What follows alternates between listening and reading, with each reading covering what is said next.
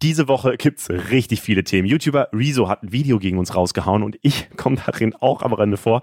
Äh, da sage ich ganz kurz was zu. Englands Premierminister Boris Johnson will bald zurücktreten. Wir gucken, über welchen seiner vielen Skandale er jetzt eigentlich am Ende gefallen ist. Die Corona-Inzidenz steigt immer mehr. Wir gucken uns an, was sich in der Pflege eigentlich in den letzten zwei Jahren verbessert hat vielleicht. Und die Fußball-EM ist gestartet. Aber warum hat der DFB immer noch keine Lust, Frauen beim Sieg gleich zu bezahlen? Andere Länder machen das aber. Aus der Funkzentrale in Mainz, das ist, was die Woche wichtig war. Hi, ich bin Leo Braun. In diesem Podcast versuchen wir Learnings aus der Woche zu ziehen. Worüber wurde im Netz diskutiert? Welche Momente bleiben aus der Woche hängen? Und welche politischen Themen sind gerade wirklich wichtig? Dafür hole ich mir wie immer Einschätzungen von Expertinnen und Experten und diskutiere die mit einem Gast, der vielleicht nochmal eine ganz neue Perspektive geben kann. Und das ist diese Woche Charlene Rogal. Charlene ist Journalistin und Host bei unserem YouTube-Format Ultraviolet Stories, einem unserer investigativen Reportageformate. In der aktuellen Folge Folge geht es um ein sehr emotionales Thema. Es geht um angehende Lehrerinnen und Lehrer, die Angst haben, eine Psychotherapie zu machen, weil diese Therapie negative Auswirkungen auf ihre Verbeamtung haben könnte. Charlene hat recherchiert und erzählt uns später, wie groß das Thema wirklich ist und was da vielleicht falsch läuft in der Lehrerausbildung. Das ist der Funk-Podcast. Let's go! Und damit herzlich willkommen, Charlene. Hi, danke für die Einladung. Ja, cool, dass du da bist. Ich muss äh, es ganz kurz ansprechen, weil es diese mhm. Woche doch auch für uns ein wichtiges Thema war, nämlich das Rezo-Video gegen Funk. Hast du das gesehen? Ich habe es gesehen, natürlich musste ich es klicken und es hat mich ein bisschen irritiert. Vielleicht nochmal, um alle abzuholen. Rezo hat ein Video rausgehauen, in dem er unser Format offen und ehrlich kritisiert. Die hatten nämlich eine Woche vorher ein Video über Rezo veröffentlicht wiederum. Und Rezo sagt jetzt eben, dass er äh, dadurch die Recherche mitgekriegt hätte und dabei ein paar Sachen bemerkt hat, die er falsch findet. Erstaunlicherweise nennt er ganz Funk dann im Titel. Weiß ich nicht, ob eine Recherche von einem Format da wirklich zeigt, was Funk recherchiert wie Funk recherchiert. Ich kann mir aber schon vorstellen, warum er das so gesagt hat. Ähm, aber insgesamt, wir nehmen das natürlich ernst. Wir prüfen das gerade. Die Vorwürfe sind ja hart und äh, das wollen wir nicht so im Raum stehen lassen. Und wir werden dazu auch noch ein ausführliches Video raushauen. Ähm, ich habe unter anderem deswegen gestern noch relativ viel Zeit im Office verbracht und relativ wenig geschlafen. Also äh, verzeiht mir bitte meine geistigen Aussätze heute, ähm, weil ähm, das Ganze kam auch durch mich so ein bisschen durch, zustande. Ich sitze ja hinter dem Funk Insta-Account und da hatten wir eben so eine kleine Challenge über so ein paar Wochen mit dem Podcast von Julian Bam und Rezo eben. Und das hat sich alles so ein bisschen hochgeschaukelt, würde ich sagen. Also ich war es dann selber, der in einem Insta-Post äh, die beiden herausgefordert hat, uns mal eine richtig harte Aufgabe zu stellen. Daraus ist dann dieses Video von Offen und Ehrlich geworden. Ähm, ja, und daraus jetzt auch dieses Kritikvideo dann von Rezo. Ähm, naja, also wie gesagt, äh, Statement kommt bald. Wir ähm, machen jetzt erstmal das, was dieser Podcast machen sollte. Wir schauen nämlich auf die Woche, ähm, wobei es auch ein Teil der Woche war, aber wir starten mal mit den Kurznews. Atomkraft ist grün. Das hat das EU-Parlament entschieden, beziehungsweise sie haben zumindest gesagt, dass Investitionen in Erdgas und Atomkraft unter bestimmten Bedingungen in Zukunft als nachhaltig gelten sollen. Das ist wichtig, weil auch an der Börse relativ viele Leute in Nachhaltigkeit investieren wollen und dafür so Fonds und ETFs kaufen, also so Aktienpakete. Und jetzt können in solchen nachhaltigen Paketen auch Aktien von Atomkraftwerken eben drin sein, was richtig viel Geld für diese Firmen bedeuten kann. Nicht alle EU-Staaten sind Fan von dieser Entscheidung, auch viele Naturschützer sehen das eher nicht so positiv, weil Atomkraft verursacht zwar deutlich weniger CO2-Emissionen als Kohle, aber so ganz ungefährlich ist es eben auch nicht, wenn man sich mal Tschernobyl oder Fukushima anschaut. Außerdem produziert Atomkraft sehr viel radioaktiven Müll, der dann irgendwo gelagert werden muss. Und apropos Müll, Charlene, äh, welcher Müll rausbringen Typ bist du denn? Also jemand, der lange wartet, bis der äh, Mülleimer komplett überquillt oder bringst du direkt raus? Oh Gott, das ist gleich schon wieder voll erwischt. Ich habe ein System entwickelt, dass oh. ich den Müll ich wohne in der Wohnung, ne, in keinem Haus. Ich lager den in so einem extra Mülleimer im Hausflur. Das macht unser Haus so. Also oh. es ist eine Etappe. Erstmal ne, Müll rein zu Hause und dann direkt vor die Wohnungstür und dann bringe ich ihn runter, damit, wenn ich runtergehe, ich das auch wirklich peile. Das heißt, du bringst ihn quasi jedes Mal runter, wenn, wenn du runtergehst? Wenn, wenn was drin ist, ja. Krass, ja, dann hast du zumindest kein Problem mit Fruchtfliegen, nehme ich mal an. genau so nämlich. WhatsApp muss sich für andere Messenger-Dienste öffnen. Das EU-Parlament hat am Dienstag ein neues Gesetz beschlossen. Der Digital Market Act verpflichtet WhatsApp, ihren Messenger-Dienst auch für andere zu öffnen. Das heißt, ich kann zum Beispiel von Signal oder Telegram aus eine Nachricht an WhatsApp schicken, ohne selbst WhatsApp auf dem Handy zu haben. In zwei Jahren müssen das dann alle Messenger können. Ähm, das Ziel ist, dass es eben nicht mehr so ein Messenger gibt, ein Unternehmen, das die komplette Macht im Messenger-Markt hatte, wie WhatsApp das eben aktuell hat, weil bei jungen Leuten haben sie tatsächlich einen Marktanteil von knapp 100 Prozent. Das ist schon heftig. Äh, und so ein Wechsel, man kann ja dann sagen, ja, jeder kann ja wechseln, wenn er will, ist aber auch schwer möglich, wenn nicht alle Leute gleichzeitig wechseln, weil man dann sonst keinen Kontakt mehr hat. Und da soll jetzt eben dieses Gesetz helfen. Äh, Charlene, wie viele Messenger-Apps hast du auf deinem Handy? Tatsächlich nur WhatsApp. Ah, echt? Ja, alles andere stresst mich hart. Datenschutz ist immer so ein äh, kleiner Bauchkrampf, aber ich habe irgendwann für mich gemerkt, ey, alle hängen auf WhatsApp ab und bei den anderen sage ich immer bitte SMS. Klappt ganz gut. Thank you. Anzugverbot im Kino. Seit letzter Woche läuft der neue Minions-Film und aus irgendeinem Grund ist es zu einem TikTok-Trend geworden, sich den Film im Anzug anzugucken. Vielleicht habt ihr schon selbst solche Videos auf TikTok oder Instagram unter dem Hashtag Gentle Minions gesehen, in dem dann vor allem junge Männer vollkommen overdressed ins Kino gehen. Das Problem daran, zum Trend gehört auch, dass man vor und während des Films sehr laut klatscht oder irgendwie anders extrem auf den Film reagiert. Ähm, das gefällt dann den anderen Gästen im Kinosaal natürlich nicht so gut gut. Einige Kinoketten in England haben da eben jetzt auch schon drauf reagiert und lassen Jugendliche im Anzug ab sofort nicht mehr in den Film. In Deutschland geht es aber noch. Äh, wie ist denn deine Meinung zu Animationsfilmen in general? Hammer. Geht immer. Sehr gut. Und welches ist die beste Firma, die gute Animationsfilme herstellt?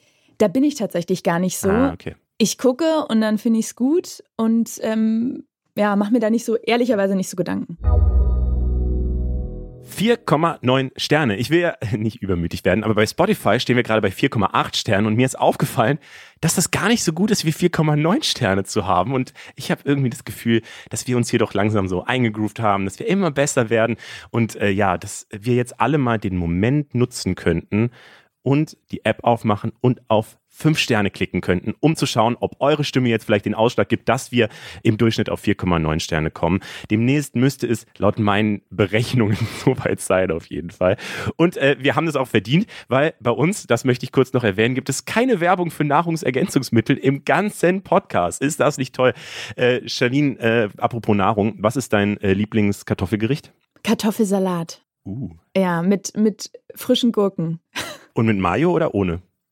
Ohne. Salz, Öl, Pfeffer, Apfel und dennoch Gewürzgurken. Beste. Von Oma das Rezept.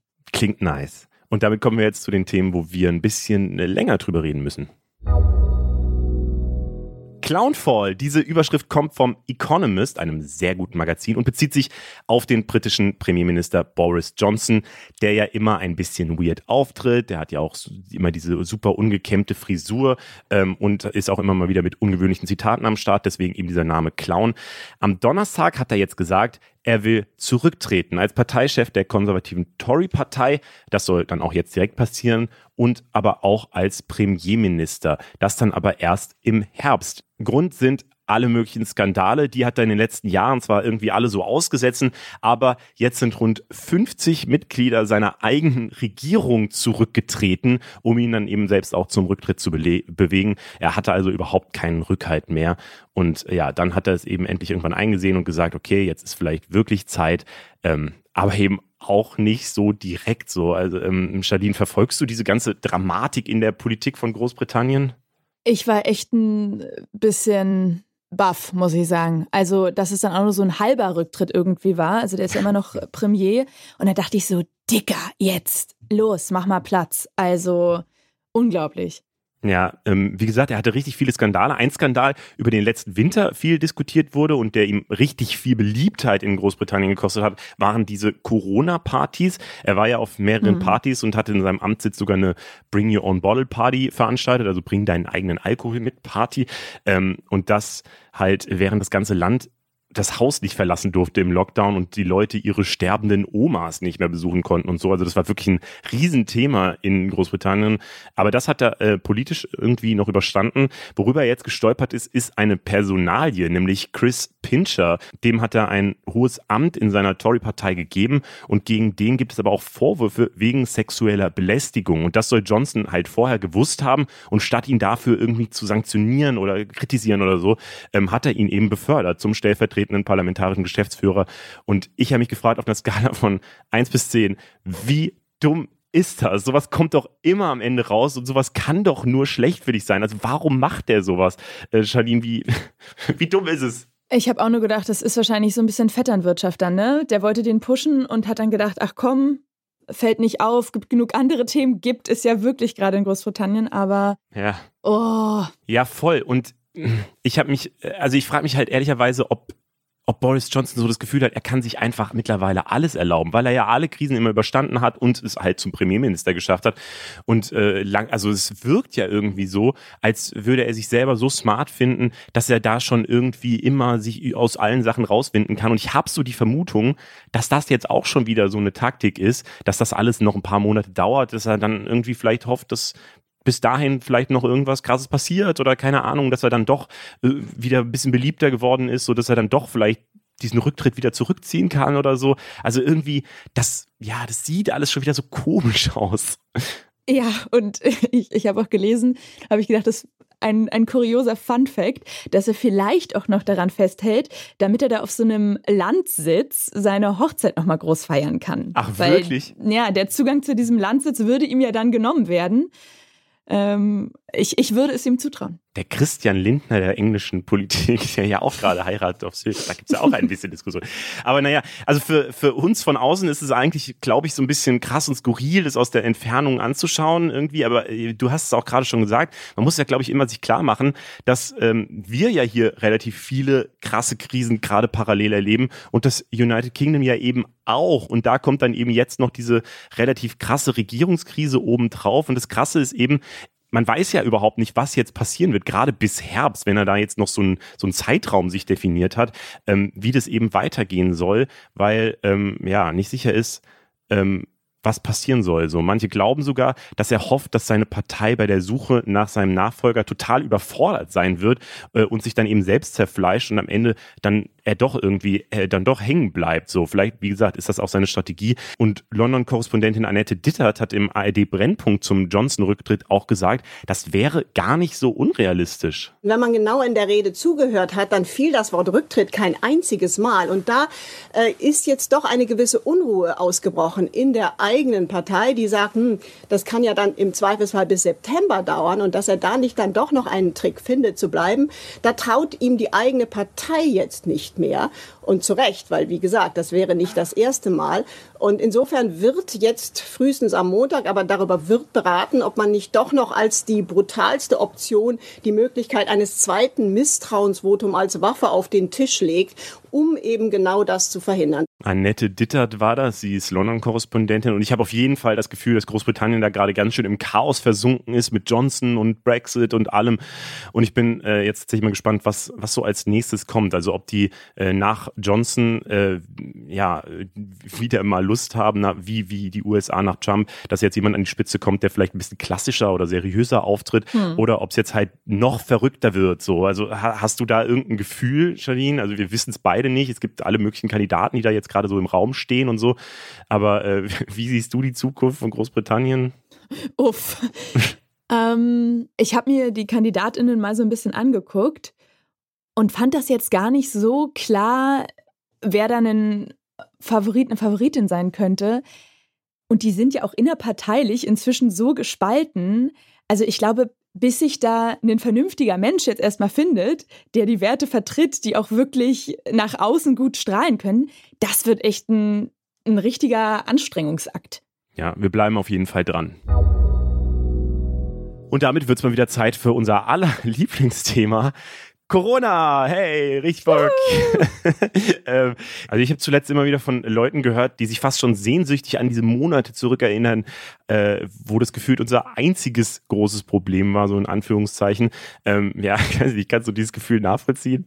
Ja, ich denke gerade echt so, okay, die Kacke ist am Dampfen. Es stapelt sich einfach immer nur, oh Gott, wo kommen wir hin? die gute alte Zeit, wo man nur so zwei, drei Krisen parallel hatte und nicht mhm. sieben oder so.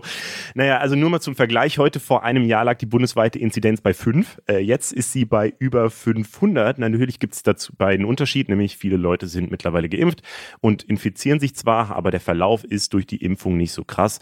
Trotzdem ist die Situation in den deutschen Krankenhäusern so schlecht wie lange nicht, aber eben auch durch die Streiks, die es da gerade gibt.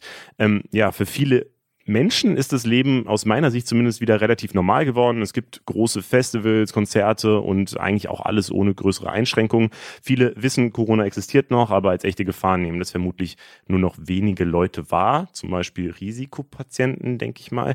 Und ehrlich gesagt, ähm, mir geht's genauso so. Also ich äh, genieße den Sommer so und denk und mache mir ehrlicherweise jetzt nicht so richtig viele Gedanken über Corona. Charlene, wie gehst du damit um?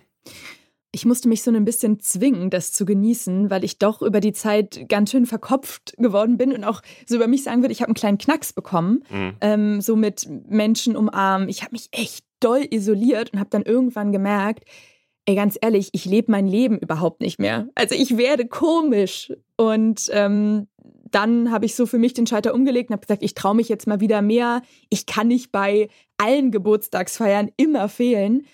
Ähm, ja, und jetzt mit den steigenden Inzidenzen und auch gerade so nach der Fusion, ne, nach dem Festival, wo jetzt wieder so eine, ja, wo wieder so viele Leute sich infiziert haben, denke ich natürlich wieder ein bisschen anders, denn eigentlich wollte ich nächste Woche auch auf dem Festival. Mhm. Es ist so schwer.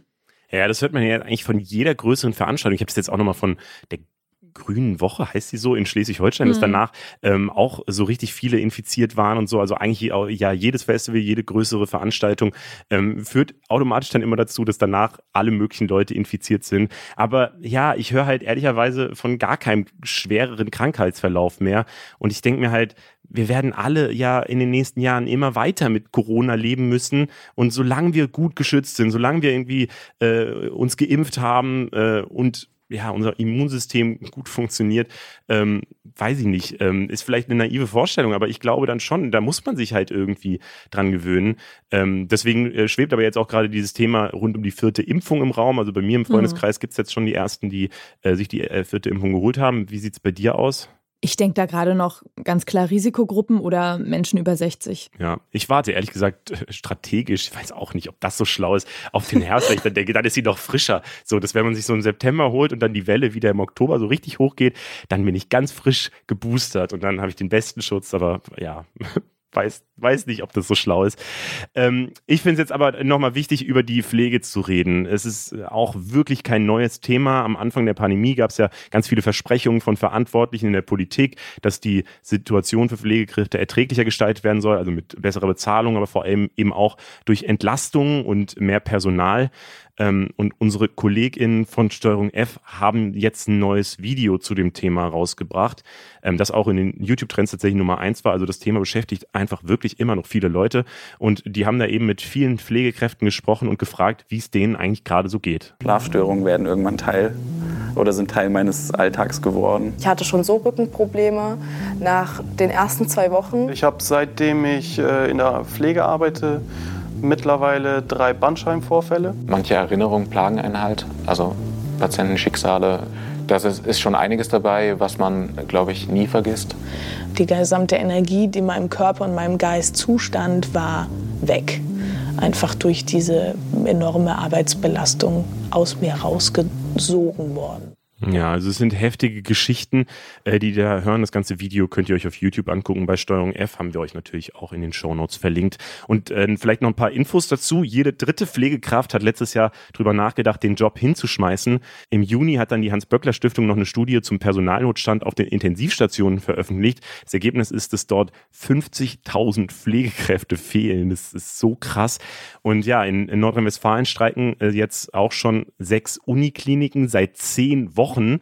Äh, da gibt es zwar auch schon ein paar Fortschritte bei den Verhandlungen, aber gerade beim sogenannten Tarifvertrag Entlastung gab es noch keinen Durchbruch. Das ist so ein Tarifvertrag, da, äh, der würde genau bestimmen, wie viele Pflegende auf einer Station notwendig sind, damit es nicht zur Überlastung kommt. Außerdem stehen da sogenannte Belastungsfaktoren drin, wie zum Beispiel eben die, äh, das Arbeiten in Bereichen, für die es keine Einarbeitung gibt, was ja viel anstrengender für das jeweilige Personal ist. Und wenn aber äh, doch zu wenige PflegerInnen auf den Stationen sein sollten ähm, und es zu einer Überlastung kommt, bekommt das jeweilige Personal Belastungspunkte gut geschrieben, die dann eingesetzt werden können, um mal einen Tag frei zu bekommen und so. Dafür kämpfen eben die Pflegekräfte. So einen Vertrag konnten die äh, Pflegekräfte in Berlin an der Charité auch schon aushandeln. In NRW sieht es aber bisher nicht so aus und da stocken die Verhandlungen äh, auch gerade. Aber ähm, ja, der Streik wird eben weitergehen. Ähm, hast du denn Kontakt zu Pflegekräften, Charlene, oder äh, kriegst du die Situation irgendwie mit? Ja, einmal aus meinem Freundinnenkreis. Mhm. Und dann aber auch ähm, für UVS, also Ultraviolet Stories, habe ich da meine Recherche gemacht und mich auch mit vielen Pflegekräften unterhalten.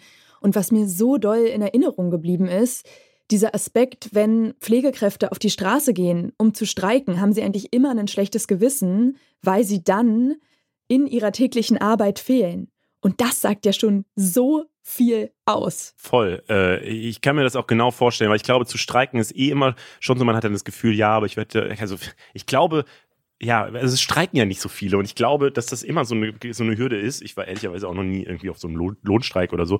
Ähm, aber äh, bei Pflegekräften muss es ja nochmal besonders hart sein oder generell in sozialen Berufen, weil man, dann, mhm. weil man macht das ja auch, um Leuten zu helfen. Man macht das ja wahrscheinlich gar nicht in erster Linie jetzt, um super reich zu werden. Wird man wahrscheinlich auch nicht. Ähm, und deswegen ist, glaube ich, die Hürde dann nochmal ganz besonders groß, da wirklich auf die Straße zu gehen, wenn man weiß, ja, weiß ich nicht, darunter leiden jetzt andere Leute oder vielleicht durch eine Operation, die verschoben werden muss, sterben sogar Leute, wobei das meistens in den Streiks auch ausgenommen ist. Also so die ganz harten Sachen mhm. werden trotzdem gemacht.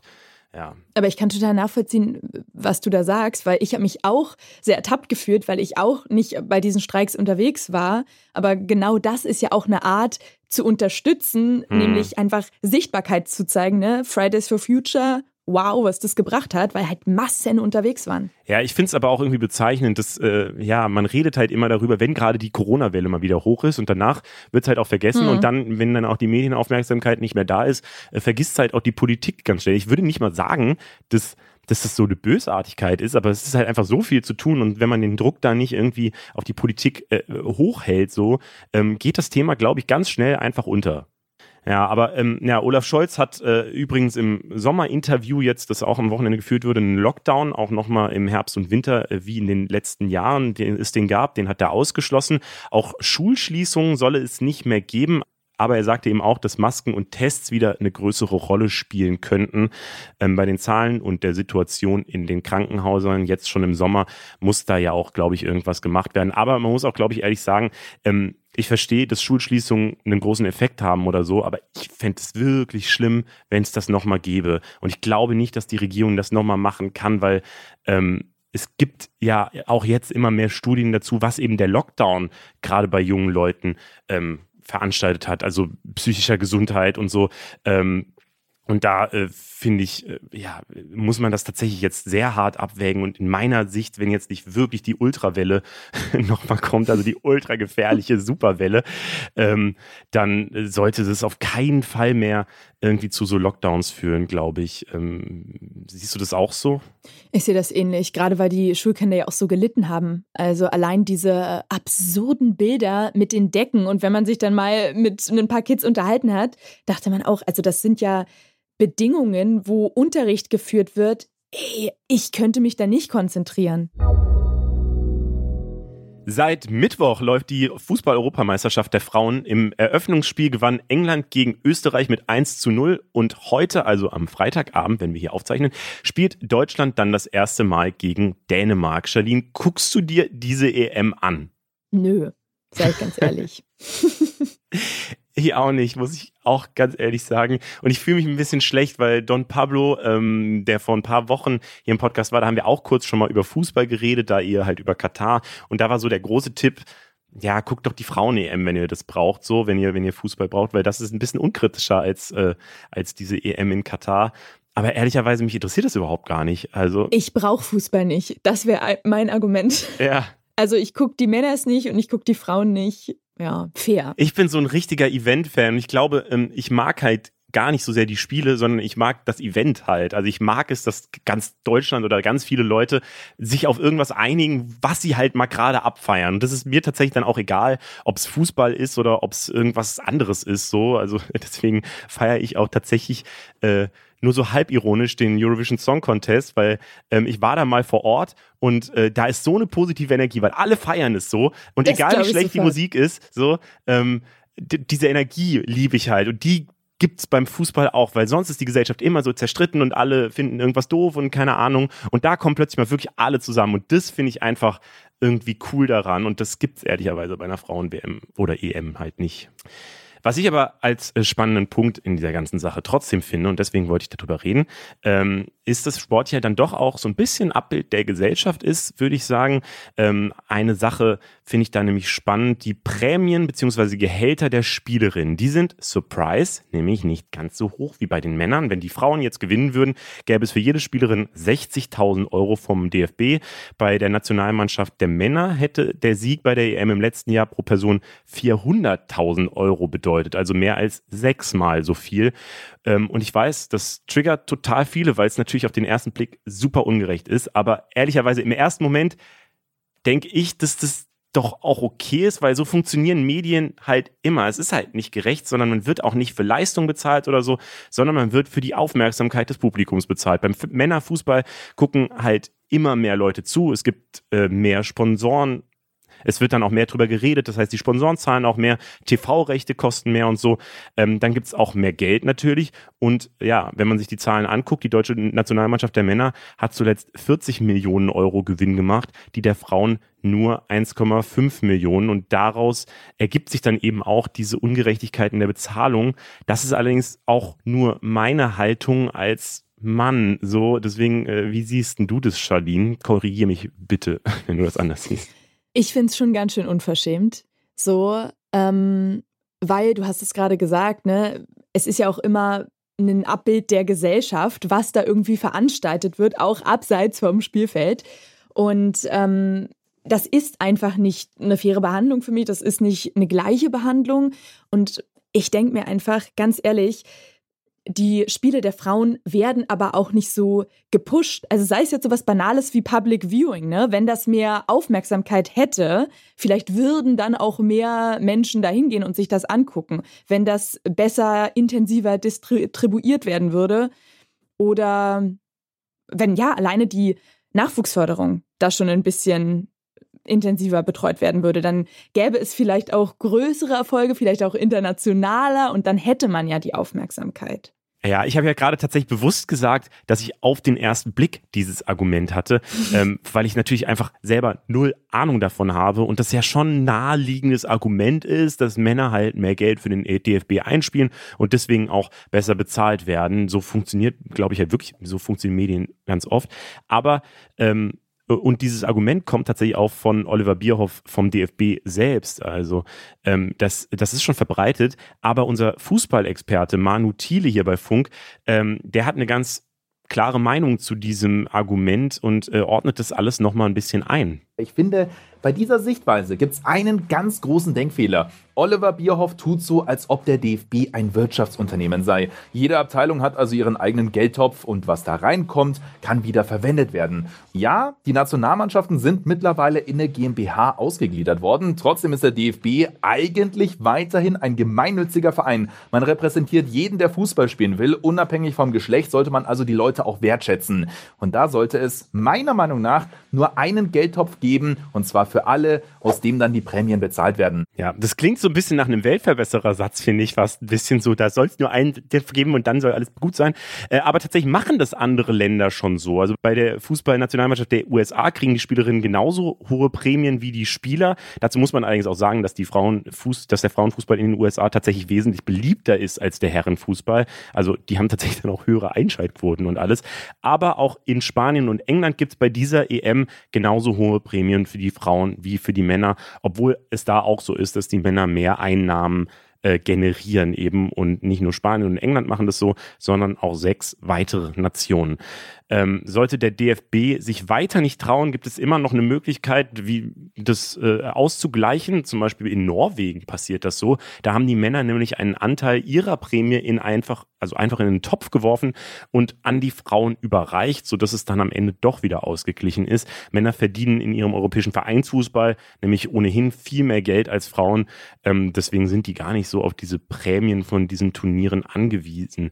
Ähm, vielleicht da nochmal, Charlene, wer sollte da vielleicht, also ist das vielleicht die Lösung so, dass man halt gar nicht so sehr auf den DFB wartet, sondern dass man da vielleicht mal die, die Herren-Nationalmannschaft auf diesen Trick hinweist? Also ich finde, vom DFB sollte da auf jeden Fall schon was kommen. Hm. Aber es ist natürlich irgendwo ein toller Ansatz. Also zu sagen, wir betrachten das Ganze gemeinschaftlich, wir stellen den Sport in den Vordergrund und dann kann da ja durchaus was von den Männern kommen. Also, ne, die haben ja da irgendwie auf Sponsoring verzichtet. Und das ist vielleicht ein erster guter Schritt, um auch diese Gemeinschaft zu stärken. Aber ne? ist es ein erster guter Schritt? Sind es dann nicht so die Almosen von den Männern und die Frauen sind dann so voll darauf angewiesen und irgendwie so? Also gerade dieses Argument mit, das ist halt ein gemeinnütziger Verein, was Manu Thiele eben gesagt hat, der DFB. So, der DFB hat dafür zu sorgen, dass er was Positives in die Gesellschaft rausträgt am Ende. Dafür gibt es halt solche gemeinnützigen Vereine. Und das also dann, da sehe ich den tatsächlich dann schon aus, tatsächlich einfach den DFB in der Pflicht, glaube ich. Klar, ich finde aber trotzdem, dass es keine Almosen sind, wenn man sagt, wir haben ein gemeinsames Ziel und wenn andere Gruppen, in dem Fall die Männer, da mehr finanzielle Kapazitäten haben, ey, ganz ehrlich, dann aufteilen, so. Ist zumindest alles besser als das Kaffeeservice, was glaube ich in den oh, 90ern ja. gab es das mal, als die Frauen da die EM gewonnen haben oder so. Also es ist zumindest eine gewisse Entwicklung dabei. Es geht voran. Hey, äh, und damit kommen wir mal wieder zu den äh, nächsten Kurznews der dienstälteste Kater. Jetzt haben wir vorhin schon über Boris Johnsons Halbrücktritt geredet, aber eine Sache haben wir noch nicht erwähnt. Kater Larry, der ist nämlich 15 Jahre alt und befindet sich schon seit länger als die meisten Menschen in der Downing Street 10, also dem Amtswohnsitz des Premierministers. Und auch Boris Johnsons Amtszeit hat Larry jetzt ausgesessen. Er trägt da übrigens den Titel Chief Mauser to the Cabinet, also ein höchstoffizieller Mäusejäger. Ähm, Boris Johnsons kleiner Terrier muss im Gegensatz Gegensatz zu Carter Larry dann vermutlich bald wieder ausziehen. Aber Janine, vielleicht äh, die, eine wichtige, wichtige Frage an dich. Ähm, Hund oder Katze? Katze. Ich habe gerade einen Kater adoptiert. Oh. Ja, Diego keine Waffen für AfD-Mitglieder. In Thüringen könnten AfD-Mitgliedern jetzt ihre Waffen weggenommen werden. Der Grund, das Waffengesetz verbietet Menschen, die in verfassungsfeindlichen Organisationen sind, oder diese unterstützen den Besitz einer Waffe. Das trifft laut Verfassungsschutz, das trifft laut Verfassungsschutz in Thüringen auf alle AfD-Mitglieder zu. Der Landesverband unter Björn Höcke wird nämlich als rechtsextrem eingestuft. Das Landesinnenministerium sagt also, hier wird jetzt gerade einfach nur geltendes Recht durchgesetzt, wenn man den AfD-Mitgliedern ihre Waffen wegnimmt. Janine, äh, nach den ganzen Diskussionen, die es in den letzten Wochen um Waffenbesitz und den Zugang dazu gab, ähm, Beruhigt dich eine Schlagzeile wie diese, also dass Leuten Waffen weggenommen werden sollen? Weniger Waffen finde ich erstmal schon mal besser. Natürlich muss sich dann im Kern also grundsätzlich was ändern. Wenn man dann irgendwie hört, Menschen, die verfassungsfeindlich sind, denen äh, werden jetzt Waffen weggenommen. Bravo, aber ja, also ich finde, es sollte da viel stärkere Einschränkungen geben ein Monat 9-Euro-Ticket. Der erste Monat des 9-Euro-Tickets ist rum. Wir haben euch auf dem Funk Instagram-Account diese Woche deswegen mal gefragt, wie das Ticket bei euch so angekommen ist und ob ihr es überhaupt genutzt habt. Und tatsächlich haben 69 Prozent angeklickt, dass sie es im Juni genutzt haben und mehr als 70 Prozent haben auch vor, das im Juli zu nutzen. Das ist also wirklich eine krasse Mehrheit. Dazu muss man auch sagen, viele hatten ja auch schon Monatskarten oder Semestertickets oder so, die dann sozusagen zu dem 9-Euro-Ticket wurden. Das verfälscht das vielleicht ein bisschen. Ähm, was am häufigsten genervt hat, das haben wir auch nachgefragt und äh, da ist die Antwort etwas erwartbar, nämlich zu volle Züge und Busse und Verspätungen oder Ausfälle. 62 Prozent der Leute, die mit abgestimmt hatten, wohnen in Städten. Wir haben aber auch richtig, richtig viele Rückmeldungen von Menschen bekommen, die auf dem Land leben. Und da haben echt viele ausprobiert, mit dem Öffis unterwegs zu sein und zum Teil einfach unfassbar viel länger als mit dem Auto gebraucht. Das habt ihr uns geschrieben. Und noch schlimmer, es gab manchmal nicht mal Verbindungen zum richtigen Zielort. Also die Sache Nahverkehr, da ist noch einiges zu tun. Olaf Scholz und Christian Lindner schließen übrigens aktuell aus, dass das 9-Euro-Ticket über die drei Sommermonate hinweg dann nochmal verlängert wird. Ähm, bei dieser Umfrage, äh, das nochmal kurz erwähnt, ähm, ist natürlich keine repräsentative Auswahl getroffen oder so, sondern es sind einfach die Leute, die da gerade draufgeklickt haben. Es waren aber immerhin 150.000 Menschen. Danke an alle, die da mitgemacht haben. Charlene, hast du ein 9-Euro-Ticket? Ja, ich lieb's und ich habe eine Vermutung, dass gerade weniger bis gar nicht kontrolliert wird. Wurdest du schon kontrolliert? Ich wurde tatsächlich schon mal kontrolliert in einem RE in einem RE. Ich nehme mich nicht in U-Bahn oder S-Bahn. Das hat mich aber auch gewundert und ich habe mich dann gefragt, wie viele Leute fahren dann jetzt noch schwarz? Also tatsächlich war in dem, in dem Abteil keiner, aber in REs sind auch selten Leute also, naja. Da muss man schon badass sein, ja, ja, da muss man schon ein bisschen sich was trauen. Was war die längste Entfernung, die du mit einem 9-Euro-Ticket zurückgelegt hast? Ich dachte, die ich schwarz gefahren bin. So. ähm, ähm, Oh ja, nach Potsdam. Also es war jetzt nicht ewig weit von Berlin. Von Berlin nach, nach Potsdam. Potsdam. Mhm. Ja, ich habe direkt am ersten Wochenende äh, von Köln, äh, als ich in Köln war, wieder die Rückfahrt nach Mainz mit dem 9-Euro-Ticket gewartet. Und es hat wirklich ungefähr doppelt so lange gedauert, wie es eigentlich dauern soll. Es war eine absolute Katastrophenfahrt. Oh, okay. Aber naja, es war dieses Pfingstwochenende. Naja. Weniger Geld für Langzeitarbeitslose. Dass Finanzminister Christian Lindner das will, geistert seit Donnerstag als Meldung durch die Nachrichten. Der Grund, der Spiegel hat berichtet, dass aus den sogenannten Leistungen zur Eingliederung in Arbeit 609 Millionen Euro gespart werden sollen. Dabei geht es vor allem um Programme, in denen Firmen Geld dafür bekommen, Langzeitarbeitslose anzustellen und in ihre Betriebe einzugliedern. Auf Social Media und in den Oppositionsparteien Linke und der Union gibt es auf jeden Fall auch schon einiges an Aufregung über diese mögliche Idee. Jetzt steht aber auch noch die Frage im Raum, ob Lindner dafür überhaupt zuständig ist oder ob das eigentlich die Sache des Arbeitsministers wäre. Ist auf jeden Fall das ist jetzt zumindest meine Meinung, ein bisschen komisches Timing, gerade wo alle, wo es halt um den Krieg geht oder halt vor allem die Inflation, echt viele Existenzängste bei, bei Menschen ähm, hervorruft und eben alles teurer wird. Da jetzt drüber zu reden, dass Sozialleistungen ähm, eingespart werden sollen, ist schon strange, oder? Fand ich vom Timing auf jeden Fall auch sehr unglücklich und es befeuert ja einfach auch nur die Ängste, ne? Also auch ich, die irgendwie einen Job hat, der ganz gut zahlt, denke darüber nach, oha, was kommt jetzt auf uns zu? Und auch ich ne, stehe im Supermarkt und denke, das hat sich geändert.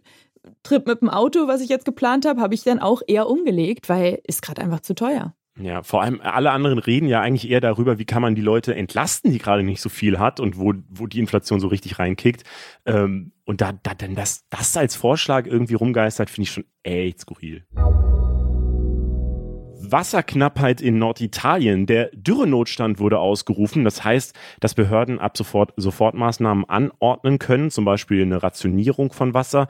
Schon am Sonntag kündigten die Städte Verona und Pisa so eine Wasserrationierung dann auch tatsächlich an. Trinkwasser für Gärten und Schwimmbäder zu verwenden ist damit in diesen Städten verboten. Wegen des Wassernotstands wurde sogar Wasser aus dem Gardasee abgepumpt. Nicht nur Norditalien ist von großer Dürre betroffen, auch in Spanien und Portugal herrscht laut einer Studie aus dem Fachmagazin Nature Geoscience die größte Trockenheit seit 1000 Jahren. Also wirklich heftig. Aber das wollte ich nur einmal kurz noch erwähnt haben. Damit kommen wir jetzt aber zu der neuesten Recherche von dir, Charlene. Ähm, da ist nämlich was rausgekommen, was mich auch ziemlich überrascht hat. Das ist unser Gastthema ich hatte es gerade schon gesagt, du bist Reporterin bei unserem investigativen YouTube-Format Ultraviolet Stories und du hast dich eben in der neuesten Recherche mit angehenden LehrerInnen beschäftigt. Es ist ja bekannt, dass es insgesamt sehr wenige Therapieplätze in Deutschland gibt, aber viele Lehramtsstudierende machen sich anscheinend oft gar nicht die Mühe, so einen Therapieplatz zu suchen, obwohl sie eigentlich gerne eine Therapie machen würden. Ähm, Charlene, kannst du einmal erklären, warum ja, es da diese Sorge gibt oder warum die das nicht machen?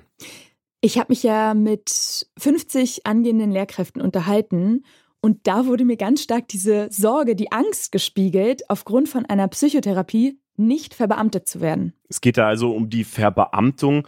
Ähm, warum ist die denn überhaupt so wichtig? Weil viele Lehrer werden doch gerade gar nicht mehr verbeamtet, oder? Doch, also es geht da wirklich einmal um Sicherheit, aber auch um Kohle. Also Sicherheit, weil man wird als verbeamtete Lehrkraft weniger, ich sag mal, zwangsversetzt. Mir wurde auch berichtet, dass angestellte Lehrkräfte vor den Sommerferien entlassen werden, um dann wieder angestellt zu werden. Und dann geht's halt auch wirklich um Kohle, ne? Also es gab eine Studie aus NRW und da wurde gesagt, dass eine verbeamtete Lehrkraft bis zu 275.000 Euro mehr verdient als eine angestellte Lehrkraft. Und das ist im Monat 500 Euro mindestens bis zu 1000 Euro. Und das macht natürlich einen krassen Unterschied. Und das ist ein krasser Anreiz. Mhm. Und es ist aber ja ein Anreiz dazu, jetzt zu sagen, ey, ich mache keine Psychotherapie als Lehramtsstudent, obwohl ich es eigentlich bräuchte. Ich würde sagen, das ist ja ein ziemlich schwieriger Anreiz oder so. Also, weil gerade Schule kann ja richtig stressig sein. So. Also ich habe eine mhm. Studie gefunden von der Martin-Luther-Universität in Halle-Wittenberg. Ähm, demnach leidet jede vierte angehende Lehrperson unter Burnout-Symptomen zum Beispiel. Jede dritte Lehrkraft verlässt die Schule nach fünf Jahren wieder, weil sie psychisch überlastet ist. Ähm, dass Leute in Therapie gehen dann in so einer Situation, ist doch eigentlich was Gutes, würde ich sagen, weil sie machen ja aktiv dann was dafür, dass die Krankheit geheilt wird. Konntest du da irgendwie in deiner Recherche rausfinden, woher diese Abneigung gegenüber Psychotherapie überhaupt kommt? Also glücklicherweise schreitet, und das haben meine Recherchen auch gezeigt, die Enttabuisierung von psychischen Leiden immer weiter voran. Und es war aber einfach eine lange Zeit so, dass jemand, der mal psychologische Hilfe gebraucht hat, als nicht so stabil gilt oder als nicht so belastbar für den Lehrerinnenberuf. Und dann gab es einen Wandel. Und das ist auch das mhm. Ergebnis meiner Recherche.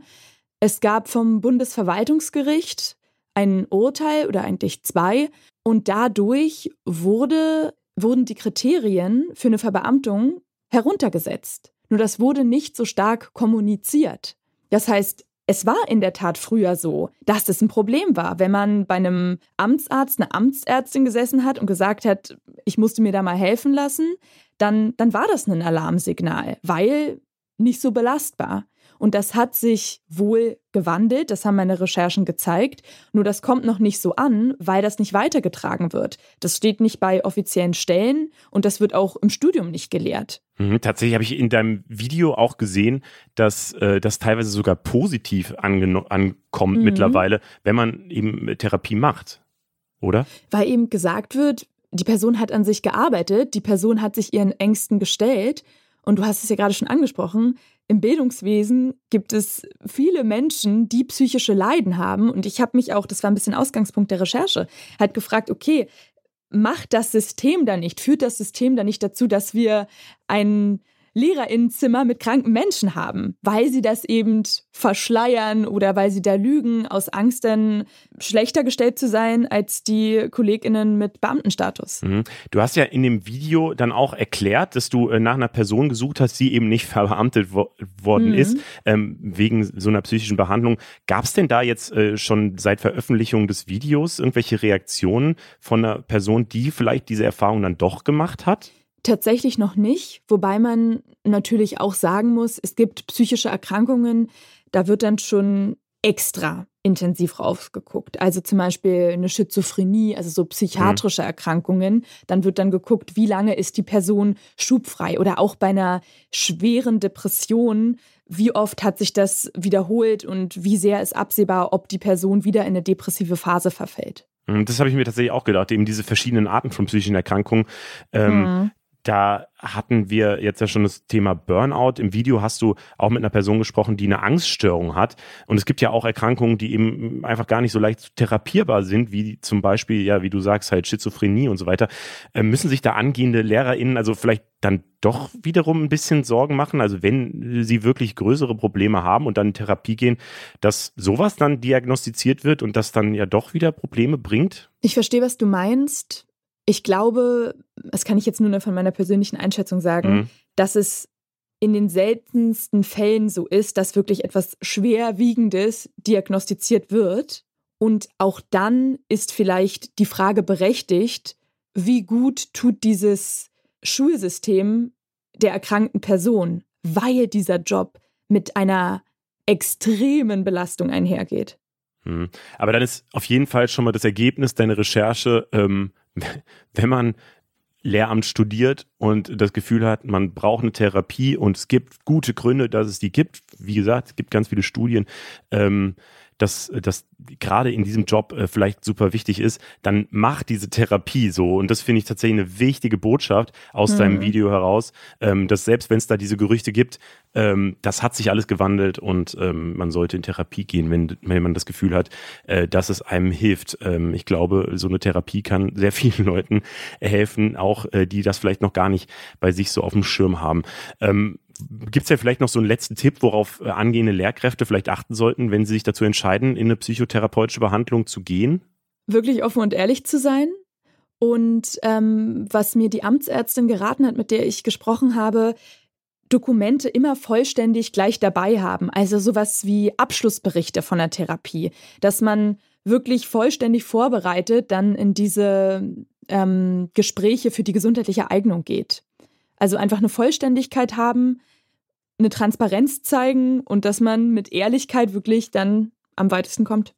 Okay, sehr gut. Das Video dazu gibt's bei Ultraviolet Stories auf YouTube, haben wir euch natürlich auch in den Show Notes verlinkt. Kannst vielleicht äh, zum Ende nochmal einen äh, kurzen Satz dazu sagen, was ihr bei Ultraviolet Stories eigentlich generell macht, weil das Format gibt's ja noch gar nicht so lange. Ähm, und was, was äh, sind das für Recherchen, die ihr da raushaut? Wir sind ein Netzwerk und wir beschäftigen uns mit gesellschaftskritischen Themen. Die werden generiert aus unserer Community oder einfach aus unserer eigenen Beobachtung. Also wir sind ein Format von Frauensternchen für Frauensternchen. Das heißt, wenn ihr ein Thema habt, was euch bewegt, immer gerne her damit. Wir wollen gerade weiblich gelesenen Personen eine Stimme geben und sie auch mit ihren Themen ernst nehmen. Wir sind empathisch und investigativ in unserer Recherche unterwegs. Und äh, zum Abschluss auch noch ein kleiner Tipp von mir. Meine Kollegin Eva Schulz war im Ahrtal unterwegs und hat dort mit Menschen gesprochen äh, und sich die Situation ein Jahr nach der Flutkatastrophe angeschaut. Ähm, sie hat eben mit Leuten vor Ort gesprochen. Einen kurzen Einblick in Evas Recherchen gibt's hier. Ich bin ja nach Dernau gefahren. Das ist ein kleines Dorf im Ahrtal, 1800 Einwohnerinnen und Einwohner, das aber extrem hart getroffen worden ist von dieser Flutkatastrophe. Da waren von, ich glaube, 640 Gebäuden über 500 schwer beschädigt, ist ein Großteil sogar unbewohnbar. Und deswegen dachte ich, ich komme jetzt in ein Dorf von Klimaaktivistinnen und Aktivisten, weil die ja so direkt davon getroffen sind und habe natürlich auch direkt danach gefragt. Ich wollte wissen, sind denn die Leute jetzt hier in Dernau vielleicht auch ähm, bereit für radikalere politische Maßnahmen, um den Klimawandel einzuhegen? Und die Antwort, die David und Franzi mir gegeben haben, hat mich dann doch überrascht. Ich glaube, Klimaaktivisten, das äh, sind wir jetzt hier im falschen Dorf. Ne? Wir sind also ja. Aber ich glaube, es ist auch den, den Betroffenen, ähm, ich also ich zumindest für meinen Teil bin gar nicht so auf der Suche nach dem Grund dahinter oder so. Mhm. Mir ist das auch, ob der Landrat jetzt Schuld hat oder nicht. Ehrlich gesagt, ja. Ich will einfach nur, dass mein Haus wieder steht und genau. dass wir alle wieder hier leben ja. können und so weiter. Mhm. Ähm, Klar. Also und dass halt irgendwie das auch, dass es halt nicht mehr passiert, so, ne? Dass halt irgendwie Schutzmaßnahmen getroffen werden von der SGD Nord und so weiter.